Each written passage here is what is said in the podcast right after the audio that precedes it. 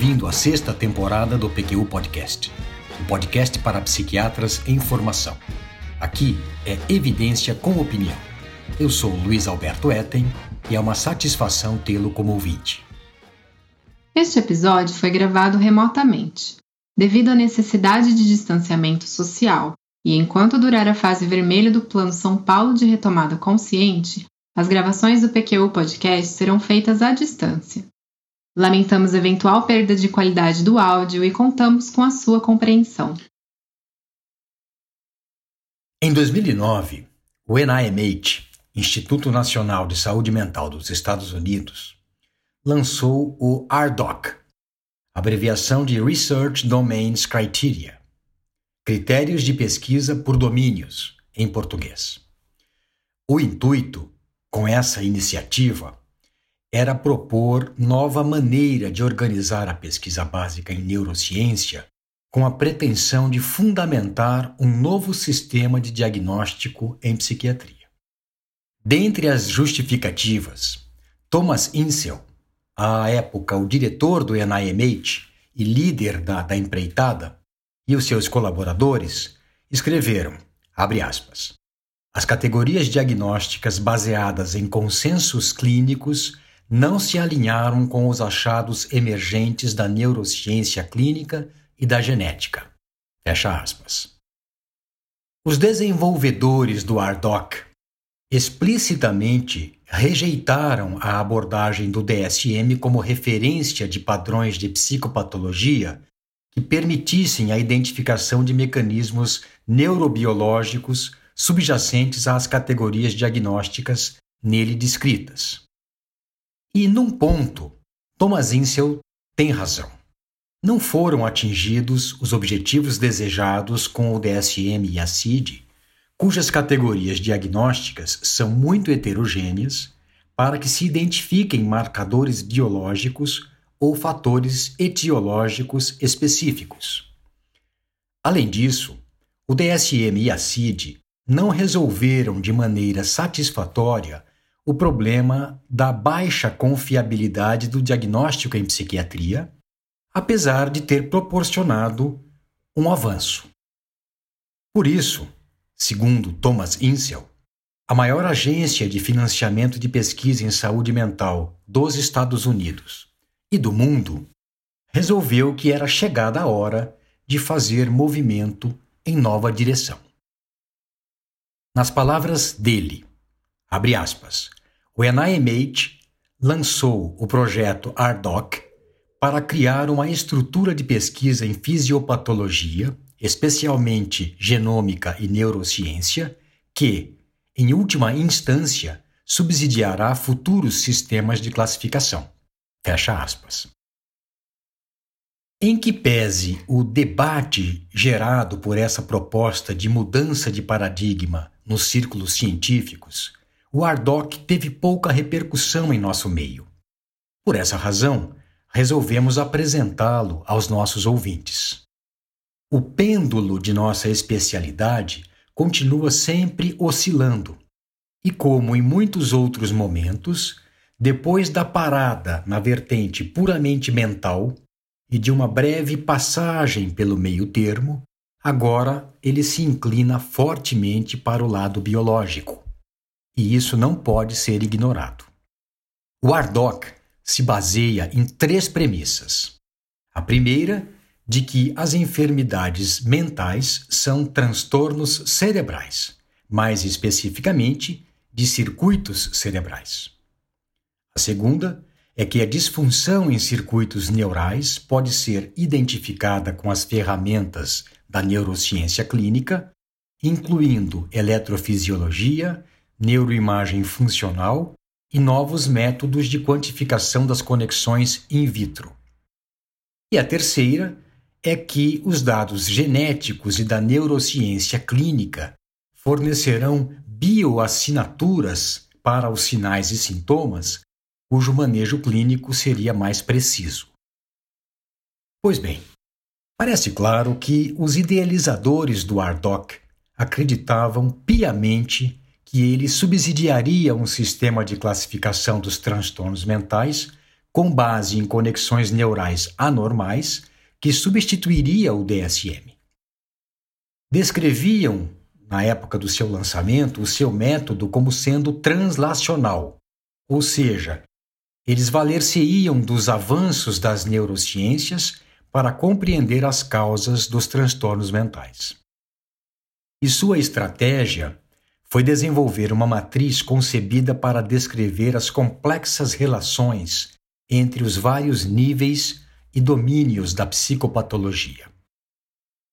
Com o objetivo de identificar os componentes fundamentais da ampla gama de transtornos mentais, o ARDOC propõe sete unidades de análise: genes, moléculas, células, circuitos, fisiologia, comportamento e relatos subjetivos em primeira pessoa, self-reports no original. E baseados nesses níveis, os idealizadores do Ardoc sugeriram cinco amplos domínios ou construtos. O primeiro é os sistemas de valência negativa, que abarcam os circuitos neurais relacionados com ameaças agudas, ameaças em potencial, ameaças sustentadas, perdas e frustrações pela falta de recompensa. O segundo seriam os sistemas de valência positiva, que englobariam motivação, resposta inicial à recompensa, resposta sustentada à recompensa, aprendizado por reforço positivo e hábitos. O terceiro, sistemas cognitivos, que englobam atenção, percepção, memória operativa, memória declarativa, linguagem e comportamento e controle cognitivo. O quarto, os sistemas de processamento social, que lidam, medeiam as reações de afiliação, conexão, apego, comunicação social, autopercepção e autoconhecimento e percepção e compreensão dos outros. E por último, o quinto, os sistemas de ativação e regulação, que envolvem estimulação, ritmos circadianos e ciclo sono-vigília. Importante que se diga que esses domínios são derivados dos modelos de neurociência cognitiva que tentam identificar sistemas cerebrais subjacentes a funções mentais básicas, tais como motivação, cognição, emoção e comportamento. No texto que é considerado o lançamento do ARDOC para a comunidade científica, publicado no American Journal of Psychiatry de julho de 2010, seus idealizadores admitem que o ARDOC é uma visão para o futuro, dada a condição rudimentar de extrapolação de medidas de função cerebral para diferenças individuais clinicamente relevantes em genômica, fisiopatologia e comportamento. Mesmo assim, de maneira otimista, afirmaram que, em futuro próximo, o ARDOC se revelaria mais útil para os pesquisadores das relações de mapeamento cerebral, como também agilizaria descobertas genômicas em estudos em animais e em humanos. E por fim, concluem que, abre aspas, a estrutura do ARDOC foi desenvolvida para fornecer uma classificação baseada em dados empíricos de genética e neurociência. Fecha aspas. Os objetivos definidos pelo NIMH para o desenvolvimento de novas formas de classificação dos transtornos mentais com base no comportamento observável e em medidas neurobiológicas, cuja instrumentalização se deu no ARDOC, são os seguintes: primeiro, identificar os componentes comportamentais fundamentais que podem abranger múltiplos transtornos. Por exemplo, a função executiva, a regulação do afeto e a percepção, e que são mais suscetíveis aos enfoques da neurociência. Segundo, determinar a gama de variação do normal ao anormal destes componentes fundamentais para melhorar a compreensão do que é típico frente ao patológico. Terceiro, desenvolver medidas confiáveis e válidas destes componentes fundamentais dos transtornos mentais para emprego em pesquisa básica e em estudos clínicos. E quarto, integrar os componentes genéticos, neurológicos, comportamentais, ambientais e experimentais fundamentais que compõem os transtornos mentais. Vamos e venhamos. A ideia é ambiciosa. O DSM está dando sinais de falência, mas no estado atual das pesquisas, o uso obrigatório do ARDOC como modelo para todas as concessões e financiamentos de projetos pelo NIMH é algo ainda fora da realidade. Ocorre que eles, os idealizadores do ARDOC, não pensam assim. Eu participei de um evento paralelo ao Congresso da Associação Psiquiátrica Americana de 2016 em Atlanta, promovido pela Association for the Advancement of Philosophy and Psychiatry. E de uma das sessões participou a doutora Uma Vaidyanathan, representante do NIMH.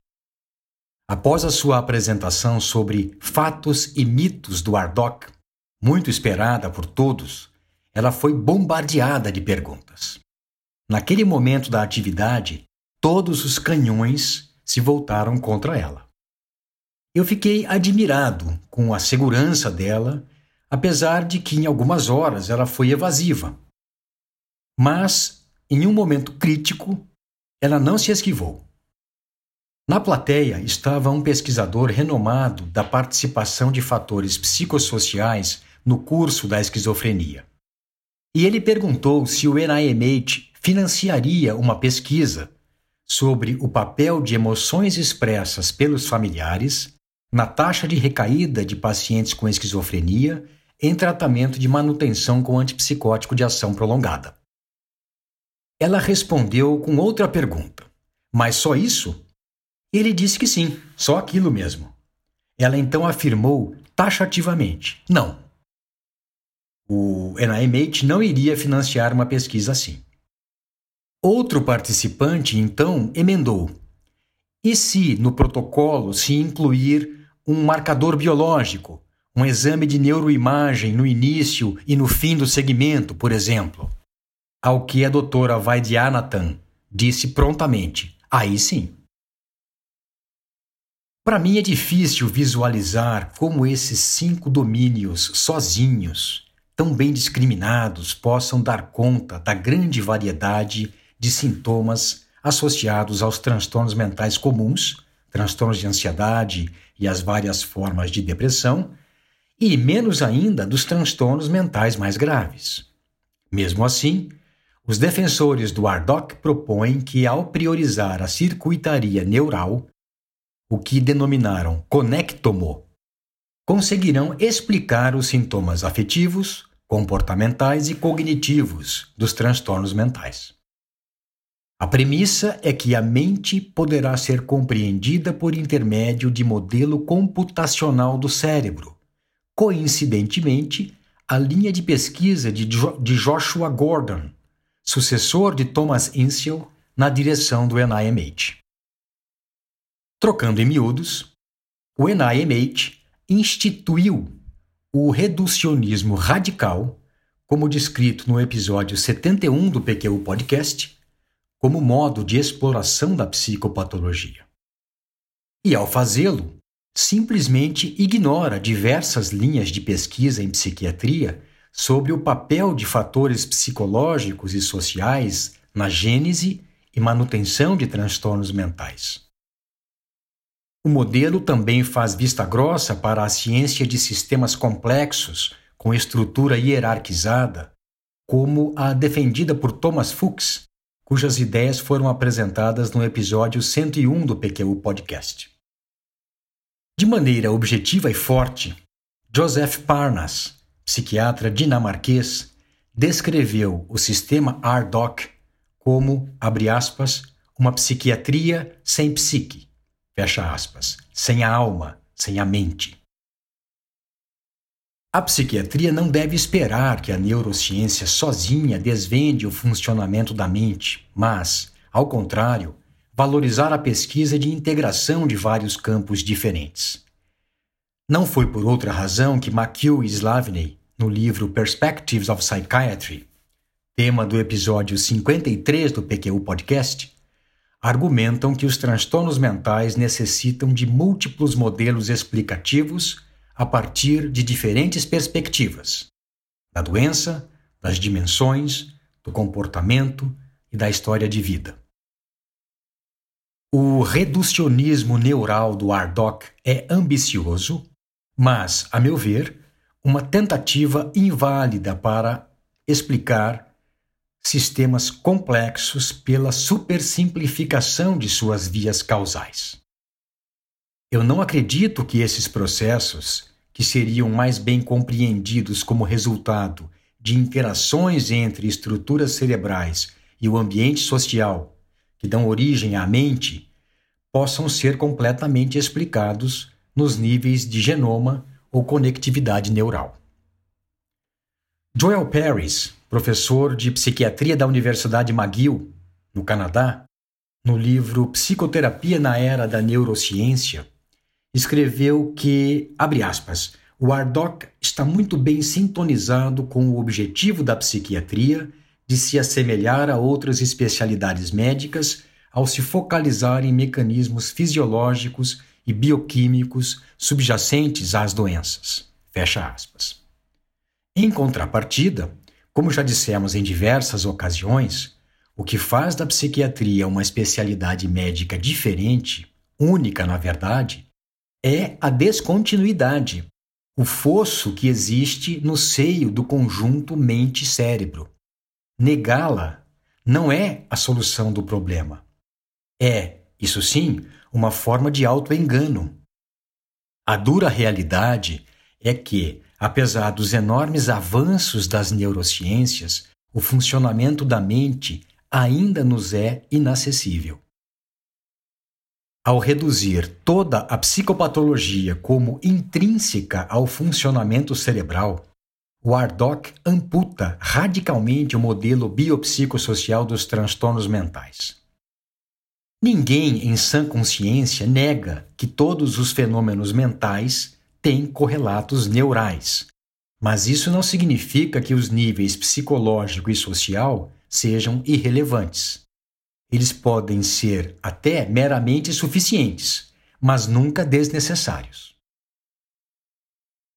Por outro lado, é preocupante e assustador até ler o que escreveu o neurocientista britânico Francis Crick, ganhador do Prêmio Nobel de Medicina em 1962, juntamente com James Watson e Maurice Wilkins, pela descoberta da estrutura em hélice do, do DNA, o que ele escreveu em favor do reducionismo.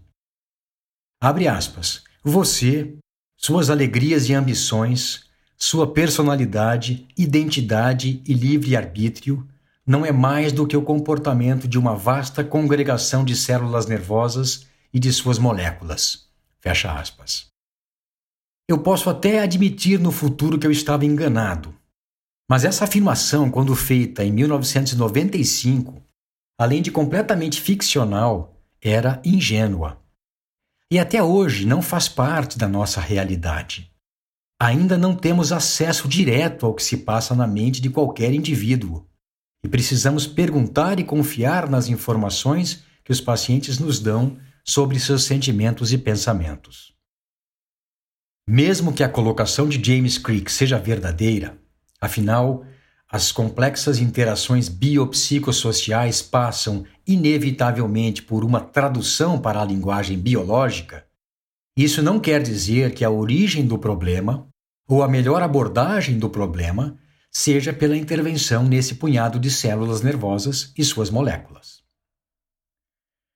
Bradley Patterson em editorial do Journal of Child Psychology and Psychiatry, de junho de 2015, muito bem escrito e de racional impecável, nos lembra que medidas de qualquer fenômeno mental devem possuir validade de construto, validade discriminante ou discriminativa e validade preditiva. E que o ARDOC não possui nada além de pouca validade de face, ou seja, ele se parece mais ou menos com o que ele se propõe a medir. A triste conclusão sobre o ARDOC, por fim, é que, ao considerar os fatores psicossociais relacionados aos transtornos mentais somente epifenômenos de processos neurais, ele fica impossibilitado de responder às questões pendentes que justamente visa explorar. Reduzir os sintomas psicológicos e comportamentais de pacientes com transtornos mentais a sinapses aberrantes não permite que se leve em consideração as propriedades emergentes da mente que não podem ser explicadas em nível neural. Eu não poderia deixar de fazer uma ressalva. De onde eu menos esperava, da pesquisa com pacientes com transtornos de personalidade, categoria diagnóstica bem problemática no DSM e na CID, me deparei com um artigo de revisão de Jacob Codes e colaboradores da Universidade de Toronto, no Canadá, elogiando o ARDOC como sendo um novo filão a ser explorado nesse campo. Pois é. Segundo os autores, ele será promissor para o avanço da pesquisa neurobiológica dos transtornos de personalidade.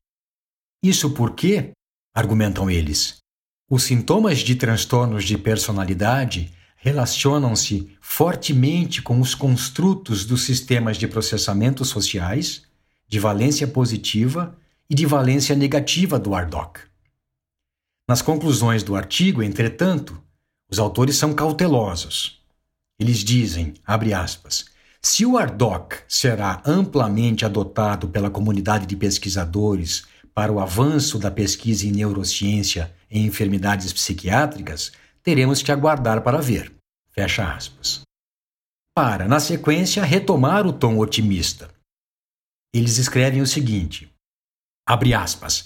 A iniciativa ARDOC certamente desafia pesquisadores a pensar além dos sistemas de diagnóstico psiquiátrico predominantes e considerar como um arcabouço baseado em neurobiologia e comportamento pode agregar à teoria e pesquisa atuais sobre a etiologia das múltiplas formas de enfermidades psiquiátricas. Fecha aspas. Muito bem, feitas essas considerações, resta lamentar que o NIMH tenha se precipitado ao lançar um projeto tão ambicioso, cujos resultados, a nosso ver, não têm como serem proporcionais ao investimento realizado. Isso não significa dizer que o DSM e a CID sejam tudo de bom, mas ainda é o que temos de melhor. Um passo mais realista, talvez, teria sido levar em conta para estudo de biomarcadores com maior chance de sucesso o curso, a história familiar e a resposta ao tratamento dos diversos transtornos mentais. Aliás, não nos esqueçamos que os líderes das primeiras versões do DSM-5 que depois foram afastados das forças-tarefa, também sonhavam ter marcadores biológicos para os transtornos mentais como parâmetro que subsidiasse a classificação deles. E isso não foi possível. Por fim, talvez possamos parafrasear Churchill, dizendo que os atuais sistemas de diagnóstico psiquiátrico, DSM e CID, são os piores, mas não há nenhum melhor no momento. Concluir que, embora as neurociências iluminem os transtornos mentais, ainda não dá conta de explicá-los inteiramente e nem o fará sem levar em conta a participação de outros fatores contributivos na sua gênese. E lembrar que o psiquiatra é um dos poucos médicos que trata efetivamente alguns pacientes sem medicamentos.